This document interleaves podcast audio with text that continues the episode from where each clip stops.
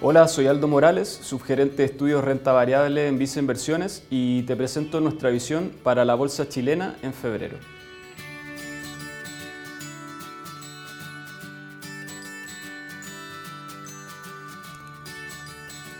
Enero fue un mes bastante positivo para el mercado accionario chileno. El IPSA registró un alza de 5,1% en pesos y 12,5% en dólares, superando ampliamente a los índices de mercados desarrollados y emergentes que registraron correcciones. El positivo desempeño del IPSA ocurrió en un contexto regional donde se observaron retornos positivos en todos los mercados latinoamericanos, salvo México, destacando principalmente Brasil, Colombia y Perú, que rentaron más de 10% en dólares en cada caso. Por otro lado, el buen desempeño observado en la bolsa en enero también se podría atribuir en parte a una percepción de mayor certidumbre por parte del mercado en lo que se refiere al escenario político-económico.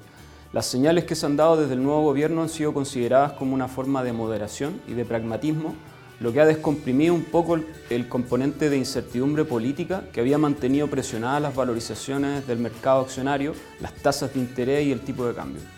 De hecho, tras la confirmación de Mario Marcel como nuevo ministro de Hacienda, se observó una caída de 32 puntos base en la tasa soberana a 10 años, la mayor variación diaria desde los resultados de la primera vuelta electoral en noviembre de 2021.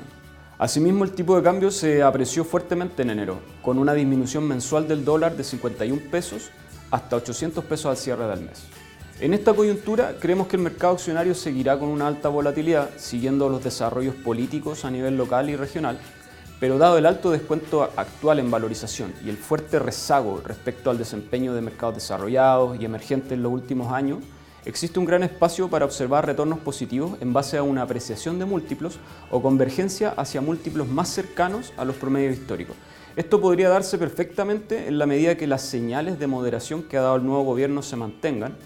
y que el desarrollo de la Convención Constitucional y la evolución del balance fiscal no representen factores de riesgo mayores a los que ya estarían internalizados en las valorizaciones. En enero actualizamos toda nuestra cobertura de acciones chilenas, introduciendo un nuevo precio objetivo para el IPSA de 5.570 puntos al cierre de 2022, lo que implica un retorno total de 20% aproximadamente. Según nuestras estimaciones, el IPSA transa con un descuento de más de 30% frente a la mediana de los últimos 5 años en el ratio precio-utilidad y presenta un perfil riesgo-retorno bastante atractivo a estos niveles.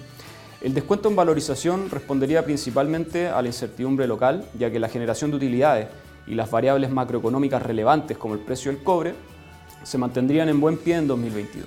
Hacia el cierre de enero realizamos cambios en nuestras carteras recomendadas, destacando el ingreso de Engie Energía Chile en reemplazo de Enel América en nuestra cartera Vice 5 y de Itaú Banca en reemplazo de Santander en nuestra cartera Vice 10.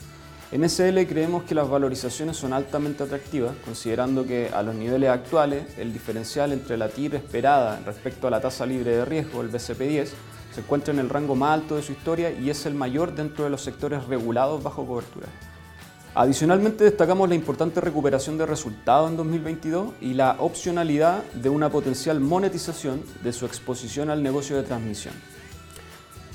Por otro lado, incorporamos Itaú Corbanca en la novena posición de nuestra cartera Vice 10, principalmente debido a que hemos visto una importante recuperación en las tendencias del negocio en el corto plazo, lo que justificaría, en nuestra opinión, un mayor grado de confianza respecto a la generación de utilidad en el futuro. En este sentido, el banco se encuentra recientemente capitalizado y transa a 0,6 veces bolsa libre usando patrimonio tangible, lo que nos parece un descuento excesivo. Finalmente, si quieres saber más sobre nuestras recomendaciones, te invitamos a suscribirte a Invertir es Simple by Visa Inversiones en Spotify y YouTube.